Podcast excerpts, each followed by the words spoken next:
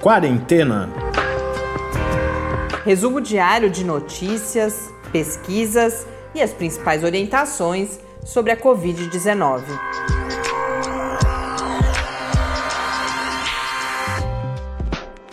Quarentena, dia 153. Olá, começamos nosso centésimo, quinquagésimo terceiro encontro neste sábado aqui no Quarentena.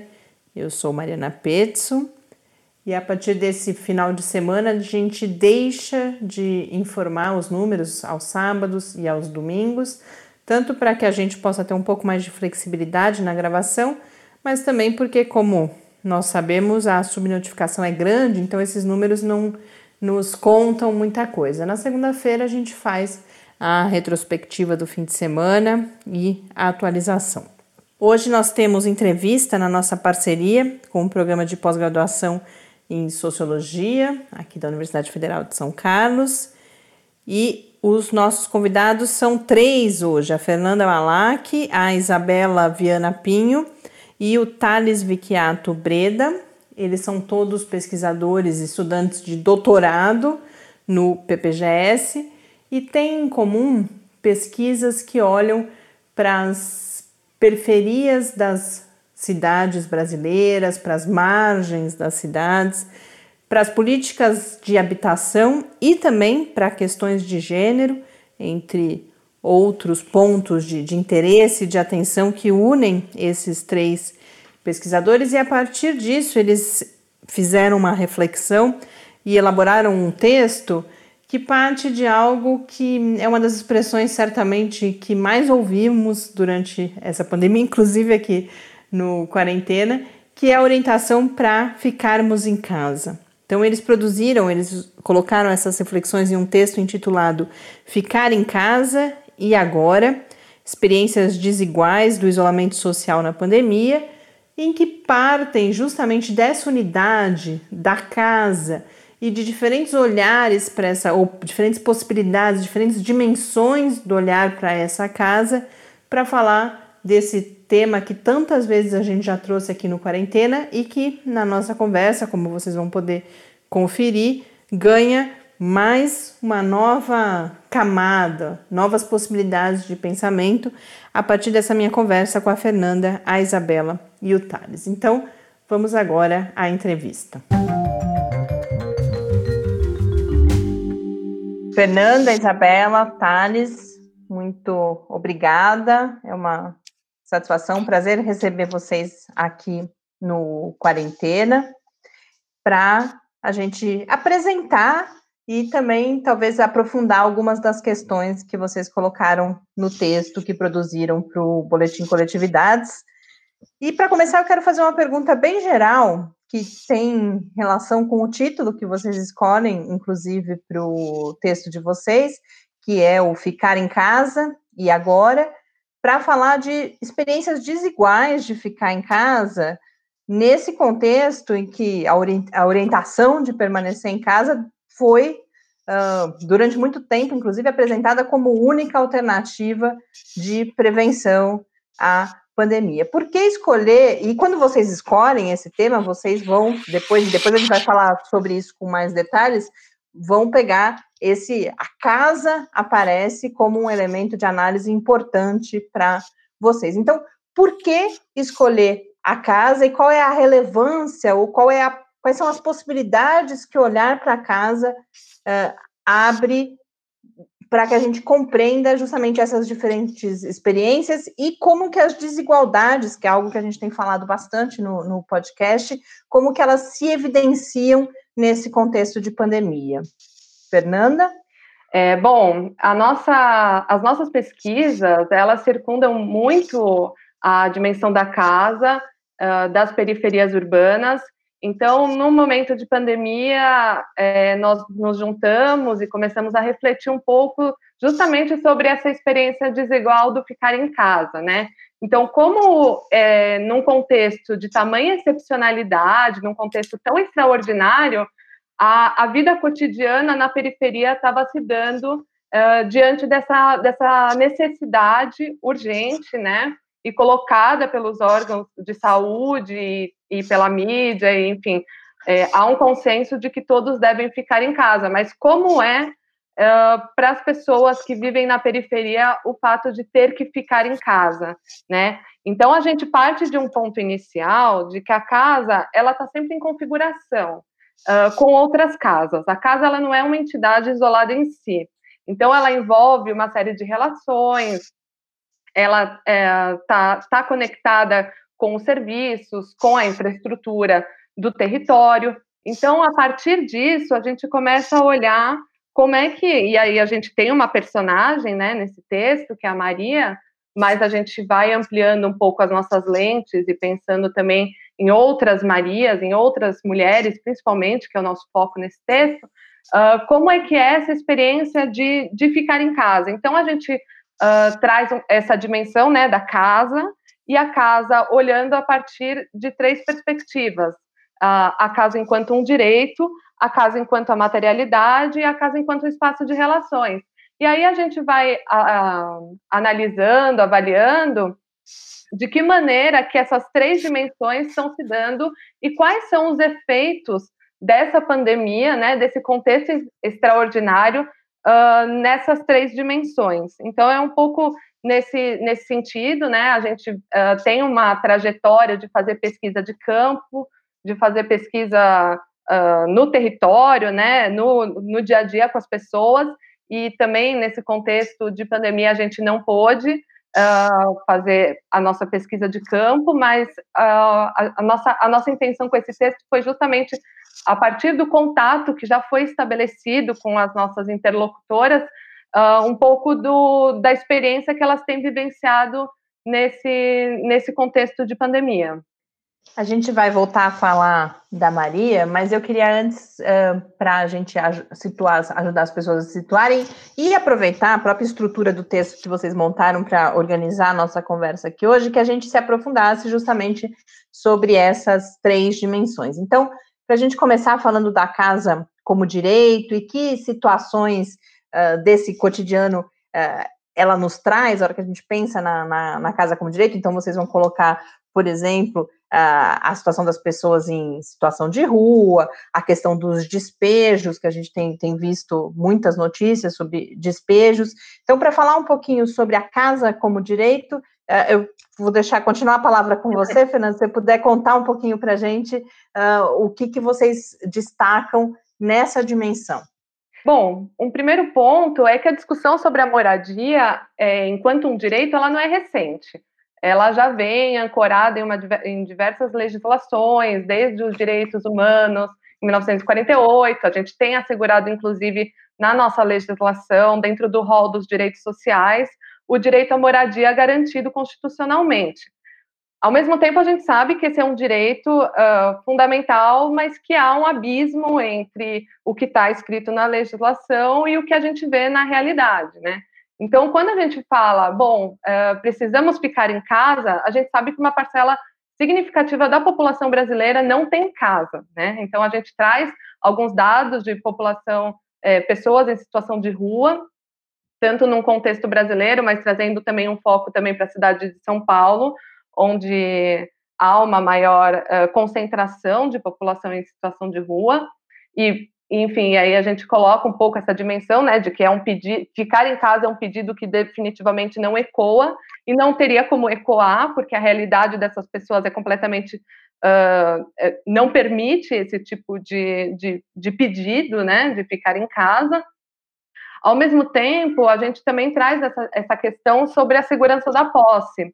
É, existem vários movimentos de moradia que têm uh, trazido essa discussão para é, as mídias, enfim, tem trazido esse, esse debate porque, justamente porque é, durante esse período de pandemia e completamente é, de, de maneira completamente contraditória, há um número expressivo de famílias que estão com ordens judiciais de despejos, de reintegrações de posse, Uh, bom, então aí a gente também traz isso no texto, né? Uh, colocando justamente, bom, a gente tem uh, um, uma orientação de que devemos ficar em casa e o próprio Estado entrando com ações, né, ou mesmo com ordens administrativas promovidas por prefeituras, ou mesmo, enfim, tem diversos casos, né, não, não tem como, como trazer um único agora, mas uh, ordens judiciais ou simplesmente ordens administrativas que acarretam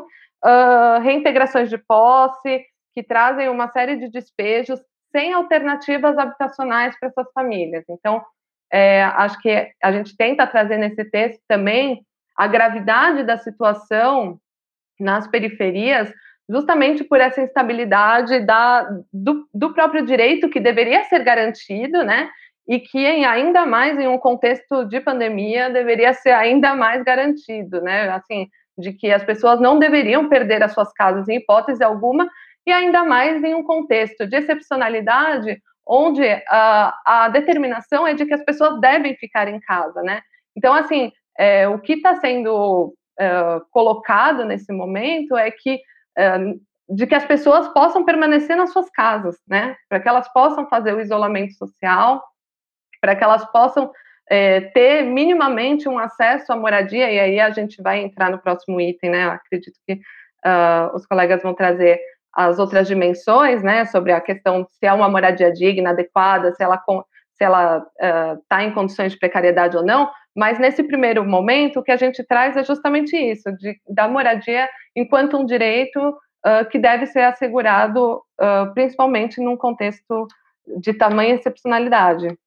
E nesse a... sentido, é, aqui é a Isabela, boa tarde a todos e todas. É, nesse sentido, a gente também traz um pouco sobre o programa Minha Casa Minha Vida. É, eu, por exemplo, e a Maria, né, que é a personagem que a gente traz, ela é moradora de um programa habitacional do Minha Casa Minha Vida Faixa 1, aqui em São Carlos, do Abdenur, e o Thales também fez pesquisa no Zavaglia, né? Então, nas últimas na última década, principalmente, Minha Casa Minha Vida marcou né, esse cenário de habitação e possibilitou um maior acesso às camadas mais pobres, apesar, né, muito embora a gente questione muito isso, a gente tenha uma visão crítica de vários aspectos desse programa, ele possibilitou que muitas pessoas tivessem né, esse acesso, como é o caso da Maria. Embora seja numa região distante, embora tenha todas, várias questões aí. É, eu acho que o Minha Casa Minha Vida é algo também que une eu, a uhum. Fernanda uhum. e o Thales, que a gente discute isso, né? Que a gente, na universidade, a gente tem problematizado bastante nesses, nesses últimos anos. Para quem não é de São Carlos, o Abdelnur e o Zavaglia, que a Isabela mencionou, são bairros aqui do município.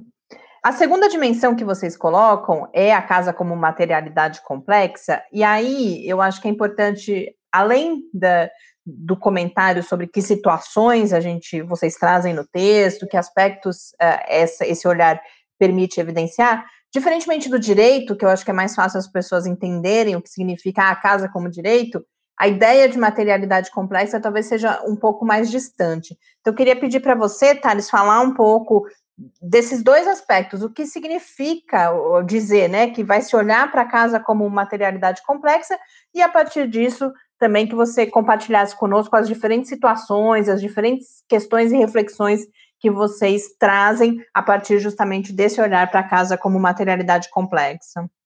Obrigado, Mariana. Boa tarde a todas e a todos. Meu nome é Thales. Então, acho que essa questão da materialidade complexa, ela é muito importante para a gente pensar a qualidade da casa, né? Como já foi dito, todo mundo tem falado, fica em casa, fica em casa, é, você precisa fazer o isolamento social, é, você tem que fazer o famoso home office, né? Faça o seu home office. E aí você começa a prestar atenção, que casa é essa, né? Quem construiu essa casa? Quem mora nessa casa? Onde essa casa é, se localiza? É, então tem alguns dados importantes que acho que vale a pena ser citado. Por exemplo, é, 16% é, dos brasileiros não têm acesso à água, à água tratada. Isso representa quase 40 milhões de pessoas. Então, como que você fala para uma pessoa ficar em casa e ainda cumprir os rituais de higienização, né? Que tanto tem se falado, lavar a mão, passar álcool em gel. É, outro dado também importante, quase 50% dos brasileiros não têm acesso a esgoto, que é por um dos meios que o coronavírus também se propaga, né? É, embora tenha muita discussão sobre isso. Mas então, é, como que a gente pede para uma pessoa ficar na casa dela, sendo que ela não tem um ambiente adequado? E aí, se a gente for trazer para uma escala mais micro, como é que essa casa, essa casa de alvenaria, quantos quartos tem essa casa? É, tem uma cozinha, tem banheiro com água e esgoto, é, tem uma circulação de ar, quantas pessoas moram nessa casa? E aí a gente vai descobrindo que a condição das casas da maioria da população brasileira é uma condição muito pobre, né? Uma casa que às vezes são dois, três cômodos e moram cinco, seis, sete pessoas nessa casa que não tem água encanada. Então, como pedir para essas pessoas ficarem em casa e ainda trabalharem via internet e estudarem via internet, né? Que para gente que é uma de uma camada de uma população com um pouco melhor condição um pouco melhor, a gente fica em casa, a gente tem um espaço agradável, a gente tem um computador, a gente pode trabalhar de casa, mas essa não é a realidade da maioria das pessoas, né, que tem que sair de casa, enfrentar um transporte público lotado. Mesmo aqui em São Carlos, você fazendo entrevista com as pessoas que moram na periferia, às vezes elas demoram uma hora, uma hora e meia para chegar no centro, que é seis quilômetros. Quer dizer, é, o transporte público de qualidade também está colado com a questão da casa como materialidade complexa, né? A pessoa que mora ali, ela acessa saúde, ela acessa os polos de trabalho, de consumo e lazer, como, né? População pobre normalmente também não tem carro, tem um carro muito precário, depende de transporte público, do vizinho. E, e também tem um dado muito interessante, que é quase 6 milhões e meio de pessoas estão no chamado déficit habitacional brasileiro, né? que isso não só inclui as pessoas que não têm casa, como as pessoas que têm uma casa precária, né? Então, como pensar o ficar em casa se a maioria da nossa população não tem uma condição desejável, uma condição confortável de poder ficar em casa, né? Eu acho que é um pouco esse o questionamento que a gente está trazendo aqui. E a terceira dimensão é a casa como espaço de relações e aí, pelo que eu pude perceber, vocês vão lançar o olhar sobre, de um lado, o interior dessas casas e as relações que se estabelecem uh, nesse interior, e aí a especificidade do momento de pandemia também, e para as relações entre casas. Então, para falar um pouco mais sobre isso, eu convido você, Isabela, por favor. Então, né, a gente trata da casa, exatamente como a Mariana falou, como a Mariana disse, tanto das relações entre as casas e dentro das casas, né? No interior das casas. Então a gente pensa a casa não só, como a gente já disse, não só como uma, uma materialidade, não só o físico, mas também o que é simbólico nessa casa, né? Todas as relações sociais dentro da casa e as relações sociais entre casas. E é isso para a gente que é essencial, né? Nós somos sociólogos, então a gente está sempre olhando para essas relações também para essas relações é, simbólicas e não só as relações simbólicas.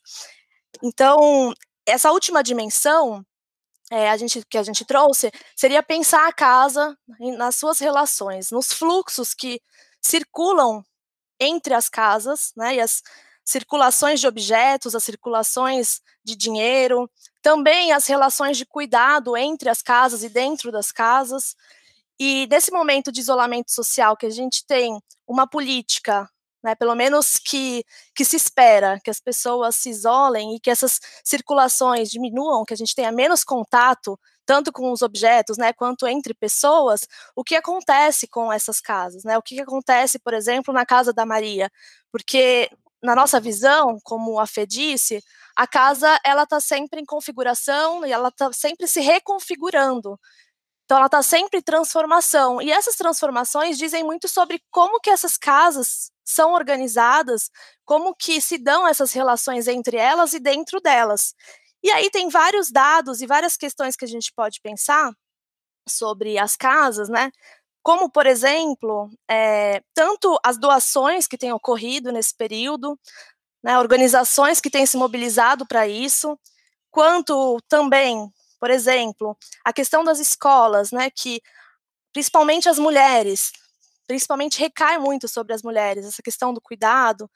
Então, as mulheres estão tendo que se reorganizar, por exemplo, para fazer os alimentos é, para preparar os alimentos dos filhos, a preparação dos alimentos, a questão escolar, que mais? É, por exemplo, esses laços de solidariedade, esses laços de cooperação que acontecem entre as casas, quando elas se reconfiguram, as pessoas também têm que lidar com isso, né? Também têm que é, dar seus jeitos para para solucionar essas questões. E além dos laços também de solidariedade, de cooperação, também, por outro lado, tem as questões conflituosas, tem a violência doméstica, que é um dado que tem nos é, chamado muita atenção, né, que durante esse período de isolamento cresceu muito, e a gente traz também isso no texto. Por exemplo, vou ler rapidamente aqui uma parte do texto que a gente fala sobre isso, que só no estado de São Paulo, que o vírus se propagou primeiro, né, durante o período de março e abril, teve um aumento de 41,4% durante esse período só das denúncias de violência doméstica pelo telefone. Mas também os dados são interessantes, interessantes não no sentido positivo, obviamente, né? Mas também nos fazem pensar muito que as denúncias nas delegacias, nas polícias presenciais, elas diminuíram em relação ao ano passado porque muitas vezes essas mulheres estão isoladas né, dentro de casa com seus próprios agressores, e aí essas redes com outras mulheres, com outras instituições, são rompidas muitas vezes ou diminuídas. E, e aí esse, essas denúncias presenciais diminuíram.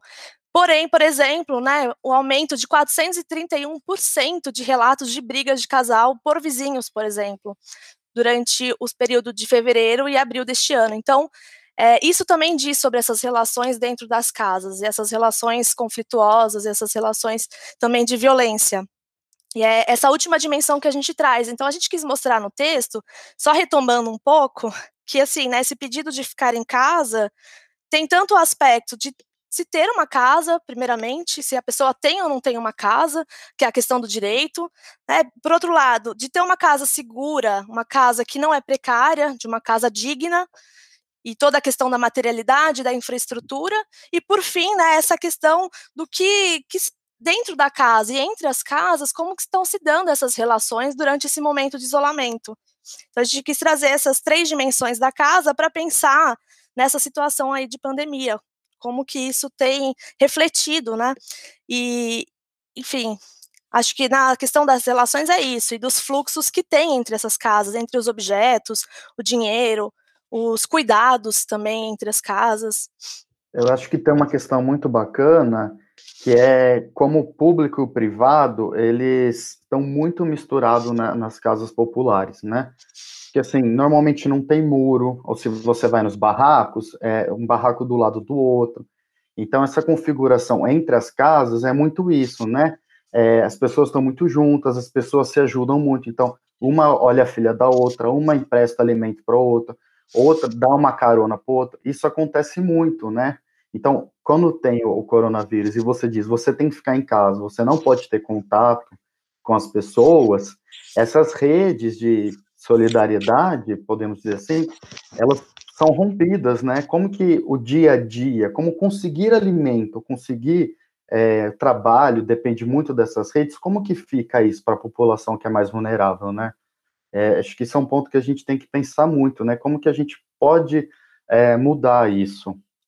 E aí também é, no, na última parte do texto, a gente fala também bastante sobre essa questão, né, do manter a casa e do ganhar a vida, como referência a uma professora que se chama Marcela, é, essas duas dimensões, né, que a gente também não pensa a casa só como enquanto um espaço doméstico, fechado, uma esfera fechada, né, autônoma em si mesma, ela também está sempre, o manter a casa está sempre relacionado com ganhar a vida, com é, procurar um bico, dar conta dessa vida, né? Então, com quem que a gente conta nesse momento para dar conta das nossas vidas? É isso que a gente se pergunta, né? Com quem e com o quê? Por isso que também tem essa questão do dinheiro. Como as mulheres estão indo agora, nesse momento, atrás do auxílio emergencial, do Bolsa Família e assim por diante. É, e com isso, Isabela, a gente chega justamente na oportunidade de, de falar da Maria, porque vocês iniciam o texto com uma fala dela, com uma resposta dela, né? A pergunta de, bom, e como, como vai a vida, como vão as coisas? E é, a Maria tem casa tem, justamente nesse contexto do, do Minha Casa Minha Vida, que vocês já abordaram, ela recebe o Bolsa Família e nesse momento está recebendo o auxílio emergencial. E aí vocês, a partir dessa, dessa situação e dessa pessoa, vão falar de todas aquelas que, que não têm esse acesso, vão falar dos programas de transferência de renda e também, justamente do que você começou a dizer agora, do papel das mulheres e das responsabilidades que são colocadas sobre essas mulheres a partir uh, de, desse acesso aos programas. Então, queria que vocês falassem um pouco agora desses dois aspectos, tanto das questões de gênero, e não só de gênero, porque vocês vão falar de uma mulher, uh, não só mulher, mas uma mulher negra e, e pobre, residente né, na, na, periferia, mas também sobre uh, os programas de transferência de renda de, de uma forma mais ampla. Sim, é, no caso, a Maria, ela é uma interlocutora minha do mestrado, e eu continuo com muito contato com ela, apesar de não ter, não seguir mais essa pesquisa, mas fiz uma relação de proximidade com ela, então, durante esses tempos, conversando, mandando áudio no WhatsApp, ela respondeu, né, perguntei, e aí, como estão as coisas? Ela falou, tudo bem, tudo na mesma, é, cada um na sua casa, né? Então, acho que o momento é esse de que cada um está na sua casa, isso interfere. Por mais que a Maria tenha uma casa, né, porque agora ela é titular, ela é titular e recebeu a casa, recebeu bem entre aspas, porque na verdade é, tem toda uma questão aí. Mas ela é titular do programa Minha Casa Minha Vida, faixa 1, então ela tem a casa no, no bairro Abdenura, aqui em São Carlos, desde 2016, é, acho que é 2016, eu fiz a pesquisa com ela, e ela tá, ela é também titular do Bolsa Família há muitos anos, ela tem quatro filhos e está isolada com os quatro filhos, né, o marido no momento está é, preso, então ela está em casa, só que as relações, por exemplo, com as casas de outras mulheres, né, dessas circulações que se dão, dessas redes que se dão, elas diminuíram. Então, isso impacta também né, na vida da Maria mas ela é, vamos dizer assim, contemplada aí por essas políticas sociais, essas últimas políticas sociais de habitação e de transferência de renda dos últimos, é, principalmente do último governo. Então, isso facilita, vamos dizer assim. E a gente quis também trazer essa questão, obviamente, que a Maria, né, também a gente tem que falar sobre isso, sobre a questão da interseccionalidade, sobre a questão de que a Maria é uma mulher negra, uma mulher pobre, então a questão do racismo no Brasil, a gente tem visto dados também da pandemia, que ela tem é, impactado mais né, nessas nas pessoas negras e, obviamente, né, também, são coisas que a gente já imaginava e os dados escancaram isso na nossa cara, assim. E, e a questão da, dela ser né, uma pessoa de baixa renda. Então tem isso dessa interseccionalidade de gênero, de raça, né, e de classe muito forte que é, das diferenças sociais e das desigualdades sociais que, que, enfim, que a pandemia ela escancara e traz à tona. É, eu acho que uma das coisas que a Isabela trouxe, né, é justamente isso. Não dá para a gente falar da população pobre sem falar da mulher, né, e sem falar do, da questão racial, porque a maioria da população pobre brasileira é negra, e é justamente por causa dessa vulnerabilidade que eles têm tido mais casos de Covid, porque são eles que estão no transporte público, são eles que estão entregando a comida para todo mundo no ir no restaurante, são eles que estão trabalhando de doméstica, né? Então, eles estão na frente, né, no combate, estão ali trabalhando, mantendo a base, enquanto é, parte da população, normalmente que tem um, uma melhor condição econômica, pode estar em casa, né? E são dos motivos deles contraírem mais coronavírus, né? E aí, para trazer a figura da mulher negra, a gente, tá, a gente pensou um pouco é, qual é o papel dessas políticas, principalmente da era lulista, né? O, o, programa Minha Casa Minha Vida, o Bolsa Família, como que isso incide junto com a pandemia.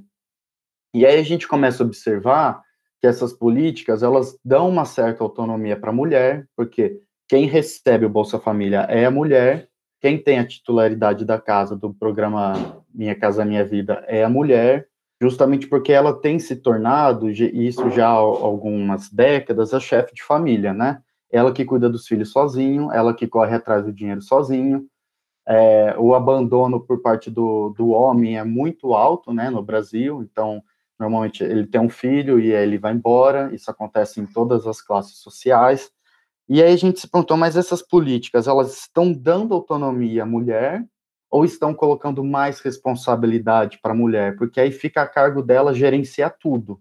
Né? Então, isso é uma inflexão, claro que a gente não tem resposta, mas é uma inflexão que a gente põe. É, o quanto esses programas estão dando autonomia e o quanto eles estão colocando mais responsabilidade em cima da, da mulher chefe de família, né? Foi um pouco que a gente está tentando pensar. É, e eu acho que também tem uma, uma dimensão importante que, ao passo que as escolas estão sem aula, uh, muita, as crianças estão ficando em casa e o cuidado é, em relação às crianças tem recaído às mulheres.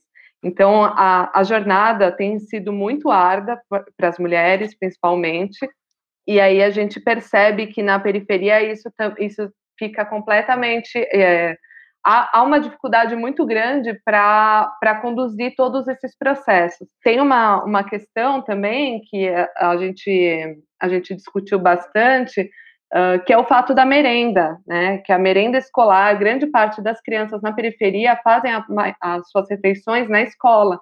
E ao passo em que uh, não, não há mais aulas, né? É, muitas crianças tiveram dificuldade, inclusive, de, de ter acesso ao alimento porque estavam uh, tinham alimentação restrita à escola. Então são várias dimensões, né, que a gente vai vai uh, trazendo ao longo desse texto. Eu acho que foi foi uma experiência muito interessante, né, e, enfim, de, de compartilhar esses conhecimentos junto com outras pessoas que estão trabalhando dimensões relacionadas à periferia e, enfim, para olhar justamente para esse momento de pandemia a partir das periferias e a partir também das casas e de que maneira a pandemia tem trazido efeitos importantes na vida cotidiana da, das pessoas. Ouvindo vocês, eu fiquei pensando numa uma outra questão que eu gostaria de ouvi-los, porque quando a gente. Essas desigualdades, obviamente, não nasceram com a pandemia, e quando a gente fala que elas se evidenciam na pandemia, eu vejo que a gente tem, tem eh, do, do, dois eixos diferentes. Um, elas se evidenciam no sentido de que elas se acirram para as pessoas que, que, que, estão nessa situação, sofrimentos aumentam, uh, dificuldades, violências.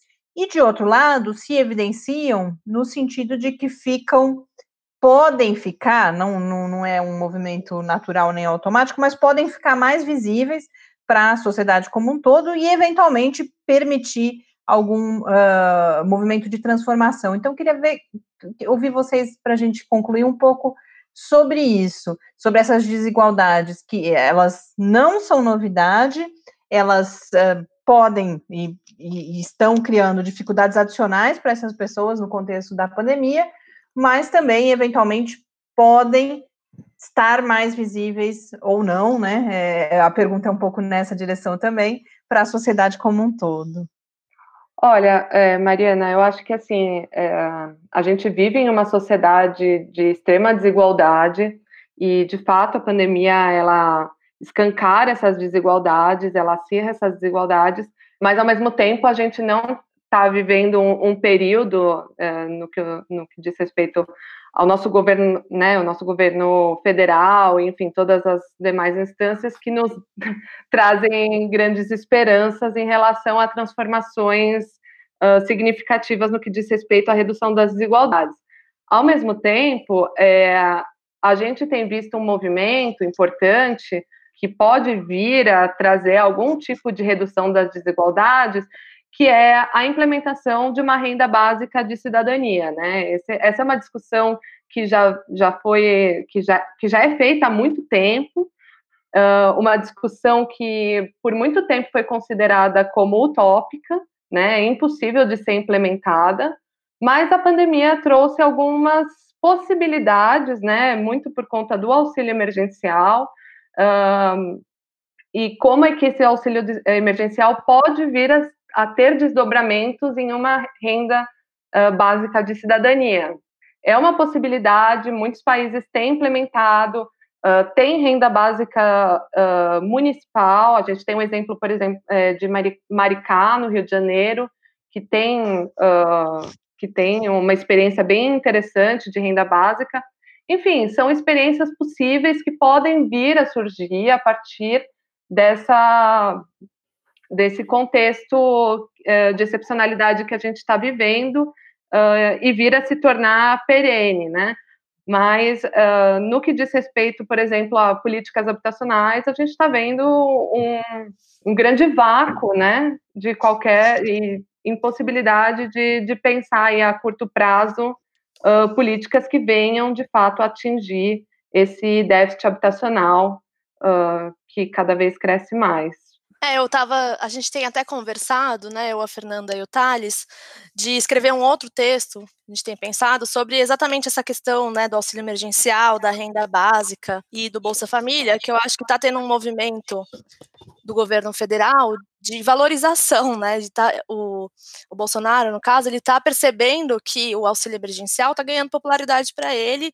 Então, não só um movimento de esquerda, que há muito tempo a gente fala da renda básica, que já é uma discussão antiga, mas eu acho que o governo federal também está começando um movimento até de mudar o nome do Bolsa Família. Então, tem acontecido algumas coisas aí.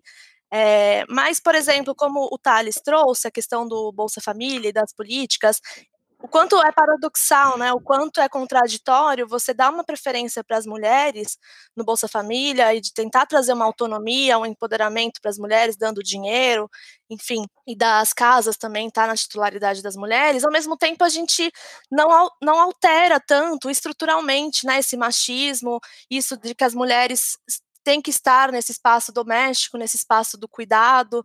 Então, assim, eu acho que também tem questões estruturais aí que a gente precisa é, e além, né, que não só ficar nessas é óbvio que as políticas são essenciais e fazem uma diferença gritante na vida das pessoas. Quando a gente faz pesquisa, a gente percebe isso. Essa luta para conseguir esses benefícios e para conseguir essa luta cotidiana mesmo para conseguir esses benefícios e essas políticas sociais. Mas a gente também tem que continuar com uma luta para mudanças estruturais, né, do machismo, das desigualdades mesmo, essas diferenças de classe gritantes que já existiam antes, mas que agora tá a pandemia deixou visível. Esperamos que por estar tá mais visível por estar tá escancarado, tenha alguma mudança aí da sociedade, né? Eu espero, mas não sei se sou tão otimista assim. Eu queria fazer só uma complementação. Acho que essa questão da renda básica é fundamental, né? É, mas, por outro lado, eu tenho uma percepção que a gente naturaliza muito rápido esse processo de desigualdade. Então, tá piorando e de repente já tá tudo bem, né? A gente já está no novo normal, de repente. A gente já naturalizou a situação de pandemia, que a gente já percebeu que provavelmente a gente vai ficar nessa até o final do ano e talvez até o, um pouco do primeiro semestre do ano que vem. E começamos a nos adaptar para ficar nisso, já pensando que não é uma coisa tão passageira, e de repente se naturaliza. Alguns ricos vão ficar mais ricos e alguns pobres vão ficar mais pobres, né? Tem, eu acho que a gente naturaliza muito rápido a situação estrutural brasileira, né? E um dos papéis nós, enquanto sociólogos, é justamente desnaturalizar essa situação, né? Mostrar como que tem um, um fundamento histórico, social, como que se dá os processos, né? É, por que que acontecem essas coisas. É, por exemplo, falar da materialidade da casa pode ser uma coisa básica, mas não passa na cabeça de muita gente, né? Muita gente que vive bem e come bem, não passa na cabeça que as pessoas moram mal e comem mal e não trabalham. Então, acho que esse esforço diário e esse boletim também que a gente escreveu vem nesse sentido de mostrar e desnaturalizar e mostrar que a gente tem um abismo gigantesco estrutural de desigualdade que precisa ser combatido urgentemente, né? E quem sabe essa renda básica aí fique para colaborar nessa luta. É, eu ia falar justamente o que você trouxe no final, Thales, que apesar de, de fato, a gente não estar tá num momento que nos permita muito otimismo, é, é, a gente poder falar sobre, fazer a, a discussão que a gente está fazendo aqui, por exemplo, nesse momento, a gente espera que isso possa contribuir exatamente nesse sentido de, de, de não deixar, de, de, de desnaturalizar essa condição toda de desigualdade, e com isso eu quero agradecer muito vocês, a, a disponibilidade, uh, e, e, e essa generosidade de compartilhar conosco aqui no Quarentena essas reflexões que nos ajudam justamente a, a, a, tentar, pelo menos, dar a nossa contribuição, ainda que pequena, ao questionamento, à reflexão e, quem sabe, eventualmente, alguma transformação. Muito obrigada. Obrigada a você, Mariana, pela obrigada. oportunidade e pela discussão. Foi ótimo. Muito obrigado, Mariana, pela oportunidade também. Obrigada, Mariana. Foi muito bom conversar com vocês. De volta aqui no Quarentena, eu conversei com Fernanda Malac, Isabela Viana Pinho e Thales Viquiado Breta, que são estudantes de doutorado no PPGS, o Programa de Pós-Graduação em Sociologia aqui da UFSCar. Com isso, a gente encerra nosso episódio nesse sábado.